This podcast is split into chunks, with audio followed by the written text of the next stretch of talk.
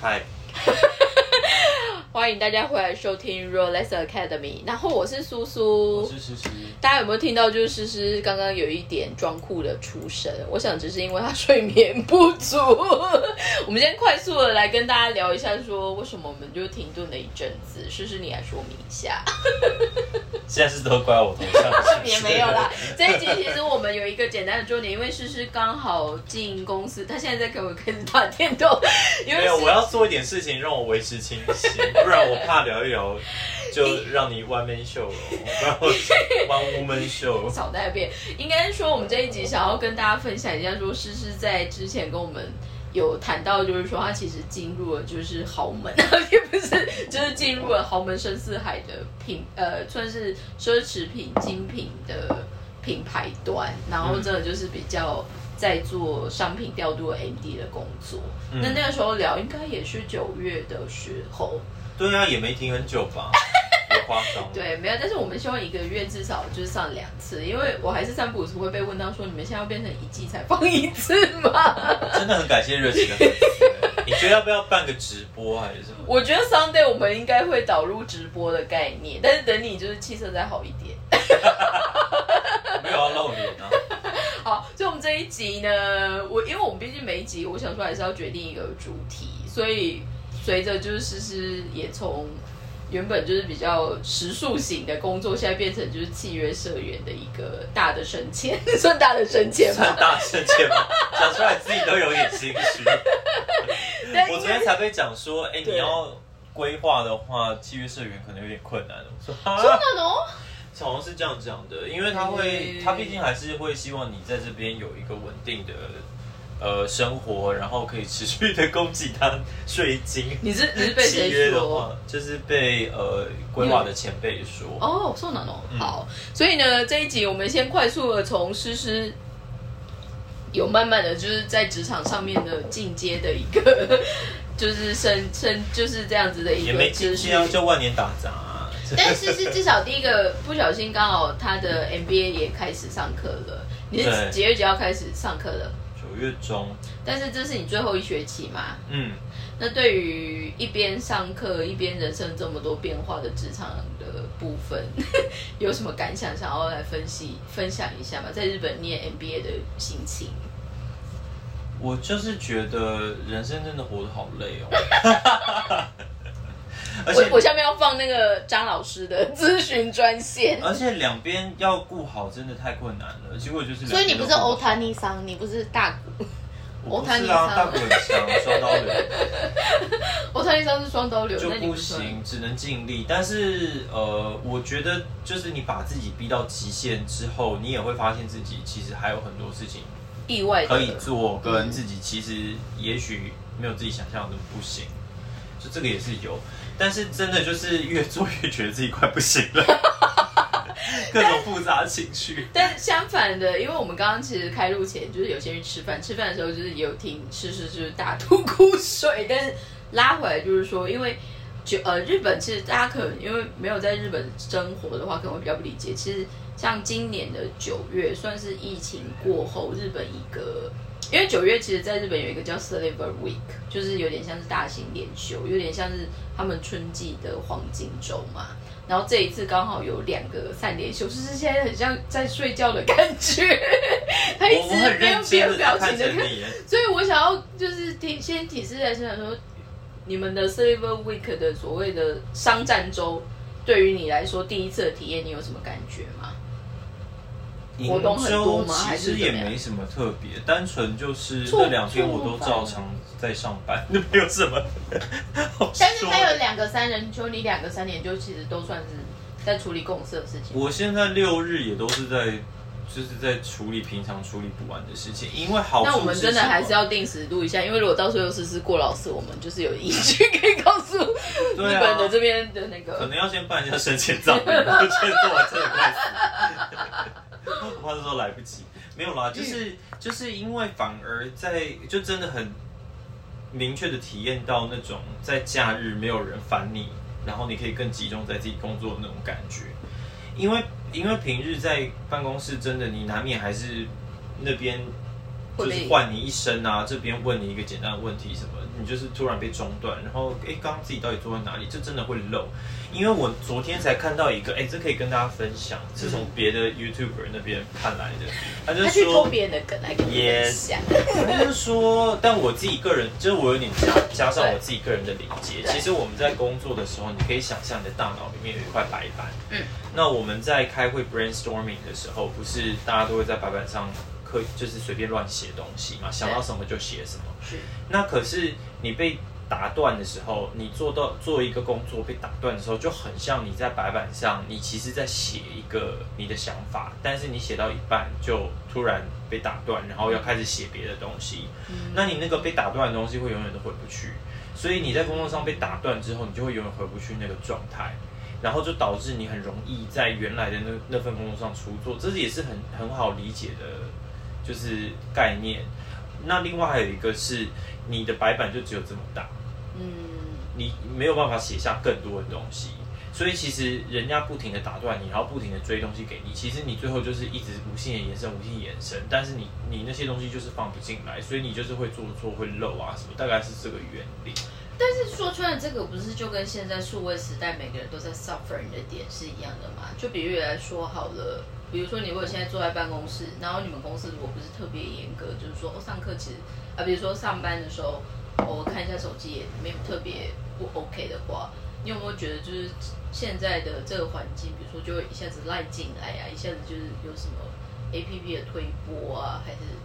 就是本来就是会有各式各样打扰你的机会。可是你现在是在讲私人吗？还是我现在就是在讲说现在的社会的整个环境，嗯因为我觉得其实思思刚刚刚其实会特别对这一 part 有感而发的原因是，他现在讲的就是真实职场上面，然后可能会有一些合作的 partner，他们就是会不自觉，或者就是他不得不就会打断你的部分。可我的意思就是说，我们身为现代人，你本来整个现在整个 environment 就是很喧扰，就是会嗯 always 会打断。我我最近其实有一个很有趣的感受，就比如说我现在在看台湾的一些网络影文章，好，因为我觉得台湾有点太夸张。台湾的一些文章，你点进去之后，我现在很容易被扒折到是网络广告，嗯嗯，就是你的文章怎么样，你都看不到完整的，嗯就是它 always 中间会被穿插这个。哦，我觉得这个蛮厉害的耶。我觉得那个很厉害，但是其实之于我，比起以前，比如说电视广告或者就是其他广告来说，我觉得我被骚扰的感觉特别重。因为举例来说，就算以前电视推播广告的时候，你不喜欢，你还是可以跳其他台看，你知道吗？所以你是可以很确保完全不要接触到广告的可能性。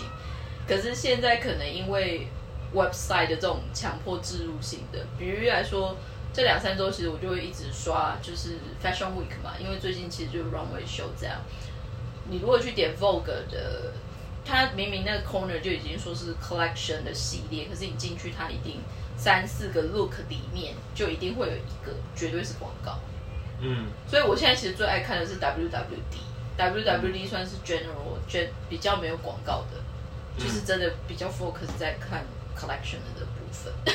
我有一个比较不相干的点，你可以讲啊我最近觉得非常被打断的事情是，对，就是你知道在日，我不确，我已经忘记台湾是怎样，是但是在日本吃饭的时候，就是店员一定会来说，哎，我现在来帮你收一下碗盘哦，然后没问题、啊，我就帮你整理桌面这样子。然后对，然后就想说你就收走，不需要真就不需要跟我们对话。就是其实我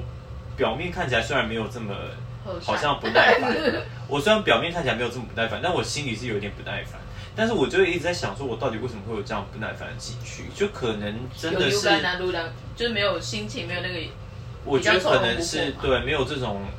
听人家讲话的余裕，因为就是你不不论如何，你就是要收嘛。反正你你就算你任意收走了，我也不会说你什么，你就把它收走吧。可是当下我可能在跟同桌的友人讲话，或是我可能在思考某件事情，就被你这样的行为打断了。但我觉得这件事情在日本真的非常普通，就是他一定要征求。还是你去比较好的餐厅的关系，因可是为有些也不一定会收那么轻。可是像台湾不就是说帮你收一下哦，然后就啪就走了？我记得以前都是这样啊，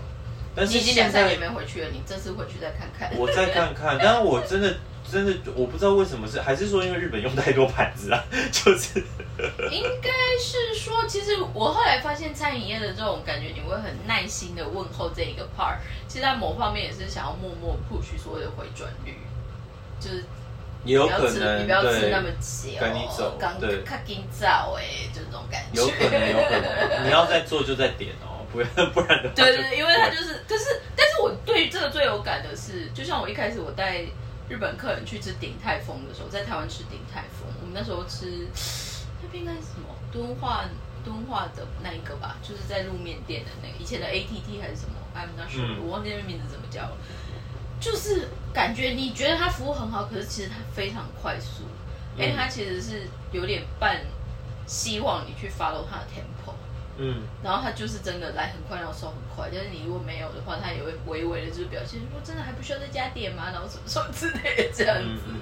慢慢慢，但是这个哎，或者说我们这一集这样一开始这样好像跑的有点远，但 是就是再拉回来。所以讲到就是说，那诗诗第一次经过了 Silver Week，算是我们说的，应该是说日本其实算是有很多所谓商业 campaign 的国家嘛。嗯那只是大型的廉价的这一个东西，对于零售业就是更有感。只是这两 c e l e b r e 其实也遇到一个尴尬，是刚好日本连续两个三年休是天气比较不好，所以这个我不太清楚会不会影响到就是你们实际做 promotion 或者是商商战的时候的 performance。但是其实陆陆续续，因为你看十月也有 Halloween 嘛，然后再的话也有 Christmas，然后还有就是 Oshogatsu。日本它本身就是一个比较算是季节节庆的这种商业的触犯很凶猛的，跟台湾的凶猛又不太一样。台湾可能很多触犯上面都是以 discount 为主，就比如说买二送一啊，还是什么的，嗯呃，就是以价格战为部分。但是日本可能很多可能就会结合主题，还是你因为我不太，因为我每次去看百货公司或者是精品，我会发现他们已经比较多，反而不是从价格切入，他们可能是讲季节限定，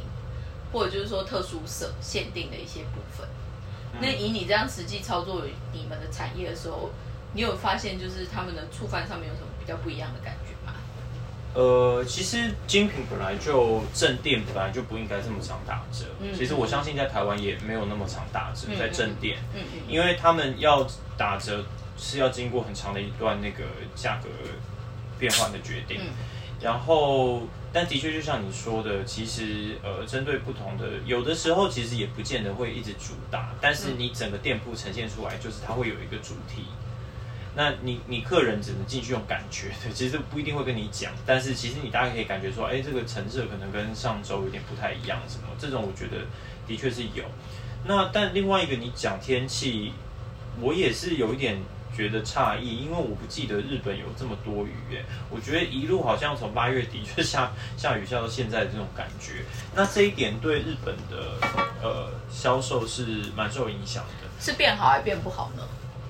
这个就跟台湾不一样，因为台湾大部分都是百货公司，对，然后百货公司的话，下雨的时候其实营收反而好像偏不错，因为你可以在躲雨，对，里面避雨，而且台湾百货公司的量体都非常大，然后尤其像新一区那一那一条龙，什么体比较量体都很大，就什么叫量体？量体就整个百货公司很大哦，你说面积的体，就是它楼面空间这样，呃，楼面板嗯面积很大，嗯嗯然后什么事情都可以在里面做啊。嗯嗯你其实逛到雨停了再出来都没关系，而且甚至像新一区啊、板桥那一种都有天桥可以连着嘛。你对这一间逛腻了，再去下一间也可以。嗯所以其实我记得在台湾应该是下雨的时候业绩都会成长，嗯。但是在日本就是真的完全相反，下雨就基本上没有人。就是如果连连比较热门的车站的那种大型店都有都没有，你你可以看到，比如说他如果昨天晚上就开始下，然后下一整天，然后到第三天才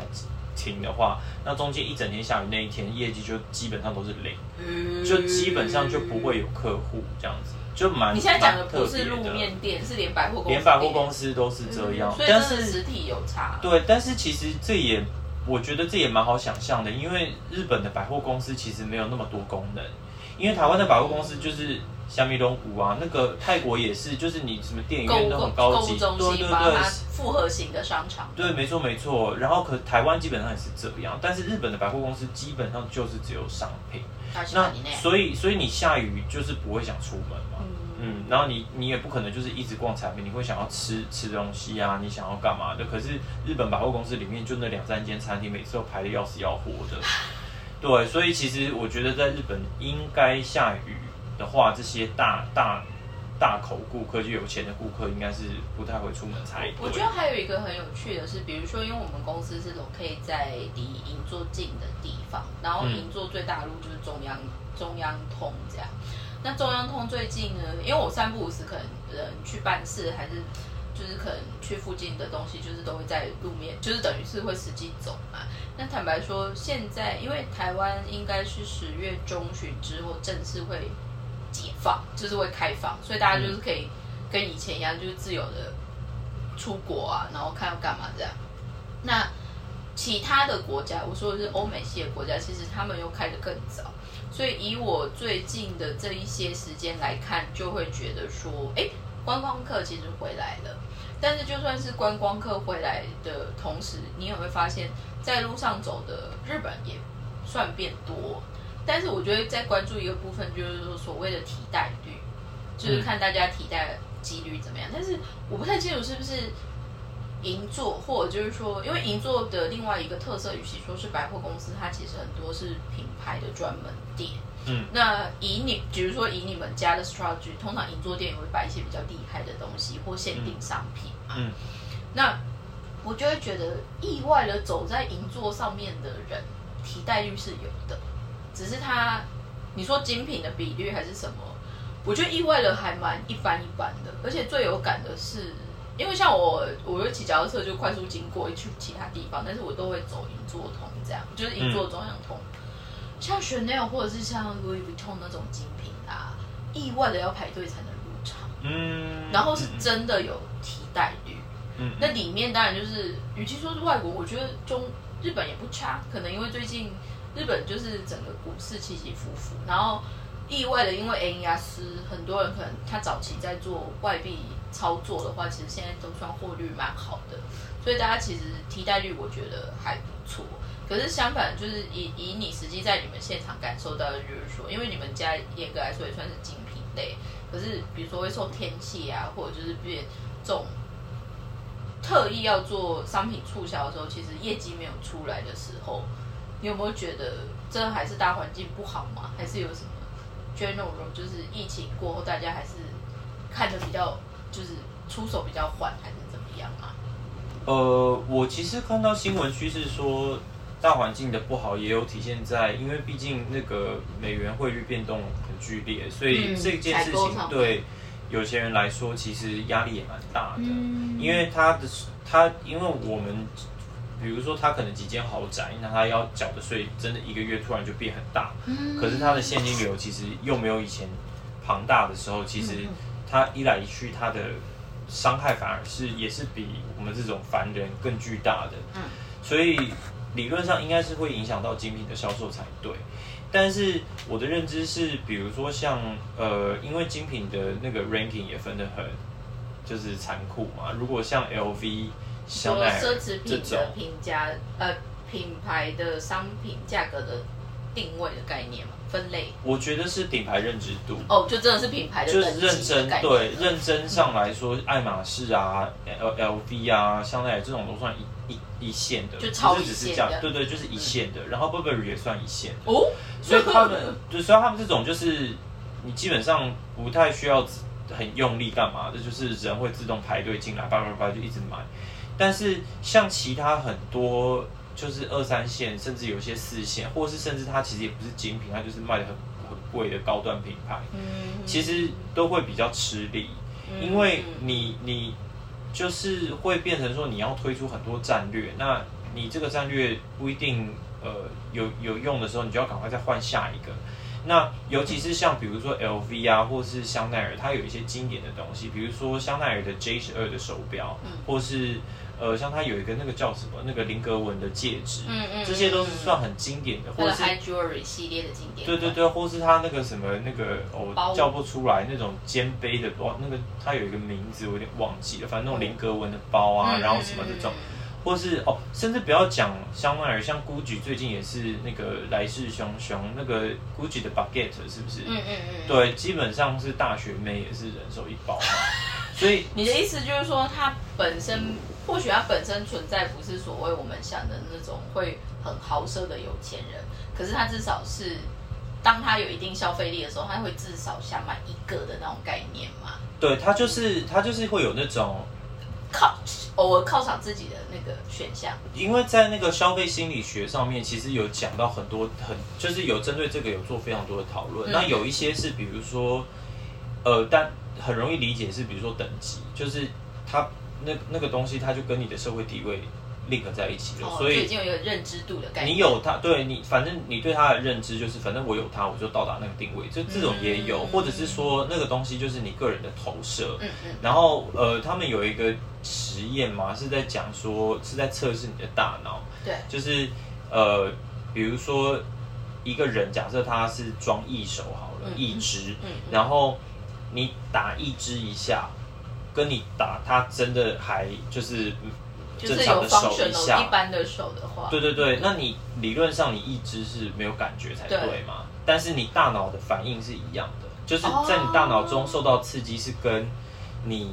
打到你真实的手是一样的，明明只是个一只，那这个东西被用在品牌上就是这个道理。所以其实你买那个高端品牌，它就是你个人的自我投射。那这个在消费心理学是有。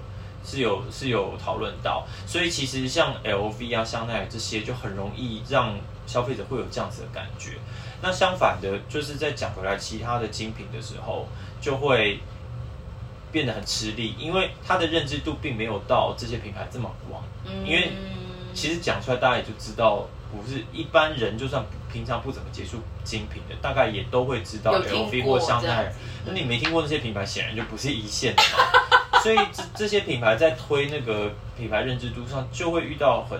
相当的困难。你你连那种要让大家认识的那种就是经典款都都不见得每个人都认识的时候，其实他就是会就是很吃力啦，对啊。这个我反而想，这个对话反而衍生出来想到的一个，这个礼拜我在跟我中国有一个客人在聊天。中国因为刚好十月一号到十月七号是他们大型的国庆连休，嗯，可是大概在十月一号前，大概就是九月二十几号，从九月中到九月二十几号的时候，嗯，其实以上海来说，就刚好在做上海的 Fashion Week，嗯，那按照我们产业来说，其实九月十月算是就是订单的 timing，所以大家就会想说应该要有反应，或者就是慢慢慢以前。至少不买的话，再不买就会更来不及的概念，这样。可是其实意外的中国，以我们实际看来，真的很安静，就是安静到你会觉得有点夸张或可怕的那一种。我们其实还是继续在 figure 这些东西，但是好玩的是，在这同一时间，像我这个礼拜，我日本的搭档，他就收到了迪奥来的。然后我们就想，哎，迪奥来，因因为以前我们听迪奥来的单，大概就是几百米、几千米就不错了，这样。他说这次迪奥来上万米，嗯就来了，就是几百几百卷的单这样子。那这一个东西，其实我后来我就在跟我中国客人就分享说，哎，可是迪奥就是最近来下来跟日本下这样子的单，先撇开就是汇率啊，或者就是可能交期有的没有交不出来的这些问题，所谓的顶级品牌，它现在反而还有这样子的。订单力这样子，那后来我们就有在聊，就是说，因为中国现在反而很 suffering 的是，比如说在前几年他们整个内部经济消费水准还 OK 的时候，其实大家因为就是都有钱，所以他们会比起所谓的一般的奢侈品以外，像中国后面也会开始做一些国风啊，或者就是中国设计师要怎么样去走自己中国的路，可是他们可能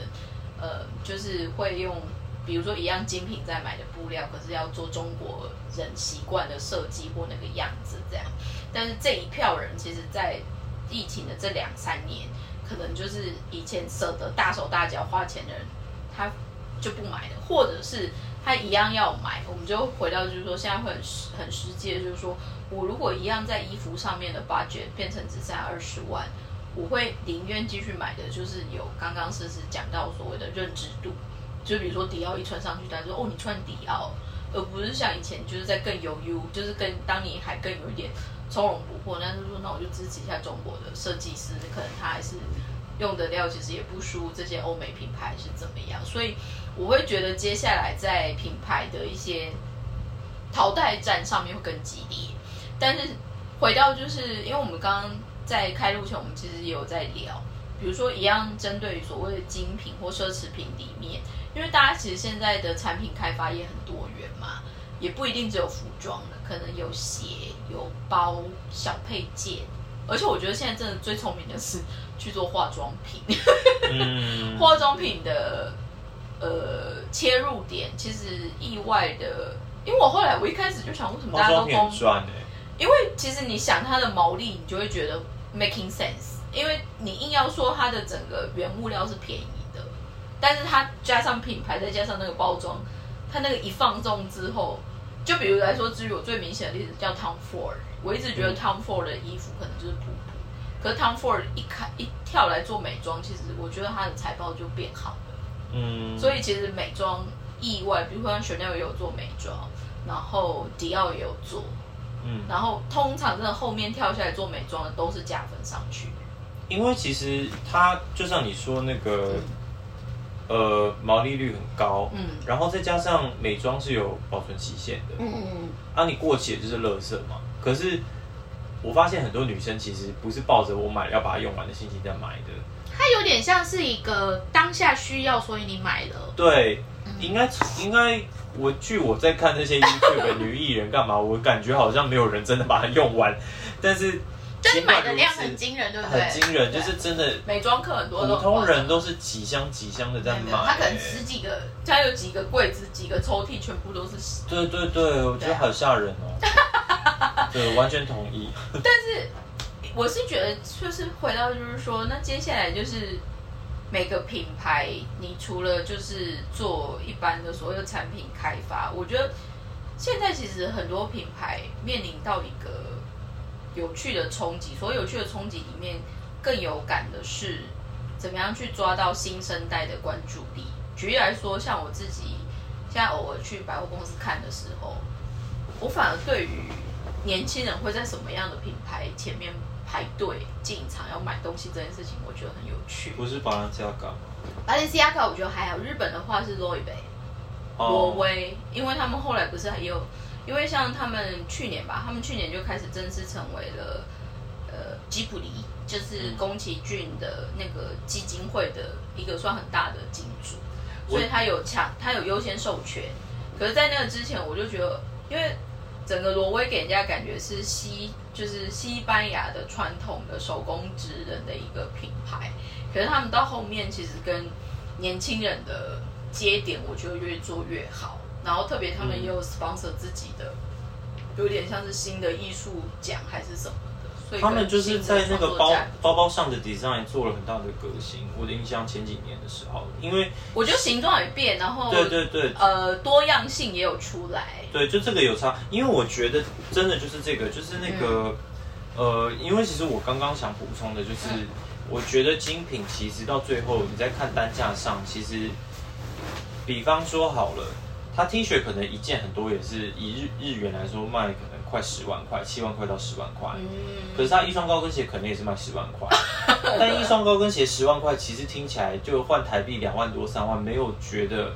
死都买不起，其实是买得起的数字，上班族就买得起的这个数字。其实这个我快速点一个部分，就是说，至于我，如果你只有在有限的预算，你要去买一个精品，最好切入的选项来说，就 category 来说，通常第一个可能就是我们说的配件，就是包包啊，或者是就一定是包或第二个其实是鞋，因为鞋其实算是每天穿或你一整季都会穿得到嘛。对对对对对。然后，那这种东西，因为它也单价比较高，嗯，其实你到最后你一直卖 T 恤是没有什么的。嗯但虽然说 T 恤的毛利率是高啦，但对，是它毛利率真的很高。但是 T 恤对于呃提升你品牌的认知度，我觉得那个效力是我个人觉得那个效率是有限的，嗯而且嗯就是也没有那么多人在买品牌 T 恤吧，说老实话。但是但是包包跟鞋子这些东西，就是因为它也不需要一直去换设计，反正你一个品牌就是大概一两个那种经典款的设计，其实也就够了。嗯但是它是可以，就是让呃，比如说你买了以后，你的朋友看到说，哦，我觉得这个很好看，我喜欢这个设计，我也想要。就是它对于提升你品牌认知度，我觉得是非常有帮助的。嗯，那这样子的状况在那些一线品牌上就非常明显嘛，比如说 LV 啊，然后或是香奈儿啊、GUCCI 这些，其实或是最近芬迪也是有一个长条形的，我不知道它叫什么，对，但那些都很有名。但是相反的，在其他精品上就会一直，比如说 Tory Burch，我根本不知道它？它也算精品，但是我根本不知道到底要买它什么。我跟你讲，以女生来说，因为她其实至于我，她有点在打纽约的，有点像是向往名媛的上班族或者是太太、贵太太那一个，嗯特别就是上东城的概念这样。那她一开始至于我，因为它的 logo 很明确嘛，可是它一开始真的衍生出来，我觉得卖的比较好。第一个是它的印花洋装，然后第二个其实是它的鞋。嗯因为它的鞋就是回到我刚刚说，如果我今天是 OL，可是我不想要穿那种一般呆板的，呃，就是那种纯皮的那种鞋子，因为它反而 logo，所以你其实就有点像是以前大家再有钱一点的 office lady，他们可能会去买 Ferragamo，因为 Ferragamo 的那个对 label 你看你就会知道哦，为什么 Roger Vivier 是不是？对但是 Roger Vivier 它整个来说的话，它不是那么，至于我它不是那么耐穿。哦，OK，所以你还要考虑到，就是因为如果你真的是用来做上班的鞋子，好穿舒适度跟耐操还是要考量进去。Roger Vivier 很像女主管会穿的、啊。它还有还有就是说，因为它鞋型它很多跟是有一点点微弯，所以它其实真的不是那么耐走的鞋。哦，OK OK，但是它好看，会买它的鞋有点像是你没有办法穿到像那个 Milano Blanking 的鞋，在就是因为 Milano 的话有一点太太时装，所以它又更不耐走。嗯嗯，所以他的下一个，但是又没有到那么 OL 的话，至于我就会是 Roger Vivier。但是 Roger Vivier 在下一个，如果你真的要每天穿去跑业务或者是干嘛的那一挂的人，可能就会买 Ferragamo 或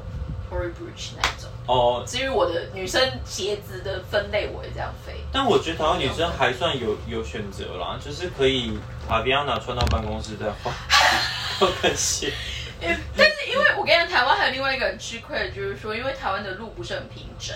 但其实想一想，除了日本的路以外，全世界的路都很不平整，所 以我我也觉得欧洲的路更不平吧？对啊所以我的意跟鞋。所以我跟你讲，比如说大家就觉得法国很美，我心想说法国的路很难走哦，意大利也很难走，它是那种小石小石砖的，所以它很容易。不要说是连那个 Remova 的行李箱，很多人就是都在那边轮子都烂掉啊，根本就没办法。我是要强调说，其实我没有对 Tory Burch 这个牌子有什么不好的想象，但我只是觉得就是。他的认知度上面啦，就是你你我只是单纯在想象说，如果我是在 Tory Burch 里面工作的话，我可能会觉得很累，因为我不确定到底我的消费者会对于什么东西会立刻想说，哦，这就是我想要的那个 Tory Burch 的商品，所以我就会要花很多力气在跟消费者沟通上面。可是我觉得 Tory Burch 可能在亚洲里面真的卖最好是日本，哦，真的、啊，对，台湾其实很微妙，而台湾有且台湾卖吧？台湾有，但是我觉得因为台湾人台湾消费者就非常的精打细算，所以很多可能会找代购，哦然后再加上美系，特别 Tory Burch 或者是 Michael Jacobs，他们到后面其实做做很多 investment 是在那种 factory outlet，、嗯所以就更没有人想要在正价的地方就去购置，就是取得这样子的东西。嗯那欧洲的精品，我觉得到这边倒是做的还比较好，因为举例来说，大家就开玩笑说欧洲体系，比如说像 Gucci 啊，或者就是像 Prada 啊、Yves Saint Laurent，它的东西，如果你真的去日本的 Outlet 看，你就会感觉到说，哦，真的是跨州才会去 Outlet 的感觉，哦而不是专门好的东西或者一看就很好卖的，反而不会在 Outlet 出现。因为他们有些像那种基本款在 Outlet，其实它不一定有折扣，或者它折扣其实就是很轻微这样。对，其实其实那个 ole 听起来很像就是卖唱嗯过季商品，可是其实精品在经营 ole 上的话，如果这个东西它本来就有需求在那边，它不需它不会去 Outlet，这跟它在这跟它是两千一零年设计出来的款式什么一点关系都没有。反正它每一年经典款的概念。对对对，就是它是真的卖不好的东西才会丢到 Outlet 去。对啊对啊对啊所以你去 Outlet 就是会看到一些啊嘞，就是 这是什么？对，所以就是开玩笑说，哎、真的是跨州才会来好累的感觉。对对对对 或者就是说，还有一种真的，你看它是经典款，可是不小心出现在 Outlet 的话，通常可能就是被退换货的，然后它不太适合在实际放在店面上面。但是其实真正好的精品在处理退换货这一块也是很就比较缜密啦，就是比较没有或办法再或是它其实它也像，因为其实一般的品牌都会有 outlet production，就是它就是嗯就专门专 for 门 outlet，outlet，嗯，然后它的设计就会或是那个看起来就是会跟那个品牌有一点没有关系，对，然后但是我觉得其实。我我我我我我觉得其实真的套句朋友的话啊，嗯那个精品真的就是买一个样子，你就是因为你喜欢它的设计，然后你喜欢与众不同，所以你去买它。所以精品很在意抄袭啊或者什么这些事情嘛，你花那个钱其实就是花在这个上面，而且因为每一个国家进货数都很少，所以但你要想哦，因为你现在 base 在日本，我相信日本拿的货已经算多了，在亚洲区来说，你如果再看看台湾，还是看看其他的国家，你应该就想，这是被安诺贝，对吧嗯，是吧？可能吧，可能吧，对啊。但是，但因为毕竟亚洲最大的精品市场还是在中国嘛，所以就是 我们很多东西就是也是啊，我真的仰我真的觉得我我我真的觉得这这几几季我们可以真的大家可以关注一下中国，因为以我实际真的有在第一线往来的感觉，我觉得他们的买气真的变缓很多。嗯，然后有很多情报或者是很多局势有点怪，但是这个怪可能要等实际真的多少可以讲出原因的新闻出来的时候，才会比较有感。因为我觉得中国现在整个市场的需求还有整个感觉，应该没有想象中那么有利了，或者就是嗯他们的原本的那一两趴的人有维持住，可是下面的可能、就是像我们刚刚说的，如果你今天是一个白领阶级，然后以前经济好，可能奖金突然变多，然后你可能就会想说，那我也去小小的奢侈，所以我要去买什么样什么样的东西的那个族群，maybe 有点不见了。我觉得他们可能只是就是海外投资会更加剧吧，因为因为我因为我以我理解是，我觉得我我印象中中国是就是你有一定阶级之后，其实你的钱就是会一直不停的往海外搬。但是不是说非法的搬啊，就是他一直一直到海外去投资啊，干嘛的？因为中国内部的金融管制比较严格嘛，所以其实那些钱，他那些资产布去海外的话，会就是对他来说就是比较好自己去做安排就对了。所以尤其是他担心可能国内随便一个政令下来，条件又要改，那他原来做的布局又全部泡汤。所以我知道很多类似像呃，就是 consulting 公司，其实都在做这一块，就是帮中国人把避税，呃，把他的财产做对对海外的做海外布局，然后当然也不是说避税，但是就是想办法让他可以不要在海外被拿那么多税啦，就是帮他找一些方法，这样但都是合法的，只是说就是我觉得，因为现在毕竟就很多嘛，国际形势也对啊，像刚刚讲的蛮蛮蛮诡谲不定的，所以其实真的有点 tricky。我觉得，我觉得我我感觉这种趋势应该会在更加剧才对。是，就是会会连那种本来可能是真的是前几趴的，但现在可能是那种啊白领上班族然后干嘛，也会想要开始动心起念，想要去海外做一些什么的。因为我其实像现在看 YouTube 会有很多是海外华人经营的那种什么房地产投资啊，嗯或者是在海外有哪些投资项目，对就鼓励。那明明 YouTube 是就你在中国里面你是要用 VPN 才能看到的嘛，那所以他会他会这样做的人，就表示他对海外是有一定的认识度跟兴趣的。那当他看到这些东西的时候，如果他有能力，其实他就会想要去试。所以像，而且有很多项目是本来就是中国人投资的，像在海呃，比如说马来西亚或是新加坡，有一些房地产啊或者什么的，这些其实本来就是中国人去那边对啊，弄的，所以嗯，所以我觉得我我觉得回回回到你刚刚讲那个，我我我觉得这件事情可能会变得很我觉得应该是说，今天我们其实我们第一个，我们这今天这一集算是时间到了，简快，哎、就是很 简单、简单、轻快的，想要就是快速地 update 一下我们在干嘛这样子。然后另外一个部分就是说，因为我觉得慢，因为台湾像比如举例来说，明明天其实刚好是台湾的国，嗯对，明天是国庆日，然后台刚好是台湾建国一百一十一年。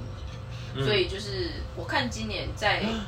侨好继续，在在侨界的一些庆祝活动，其实也比较活跃，包括在美国的、在日本的、在法国的这样，嗯所以就想说，哦，那国际能见度怎么样？就是有慢慢起来。但是另外一个部分就是说，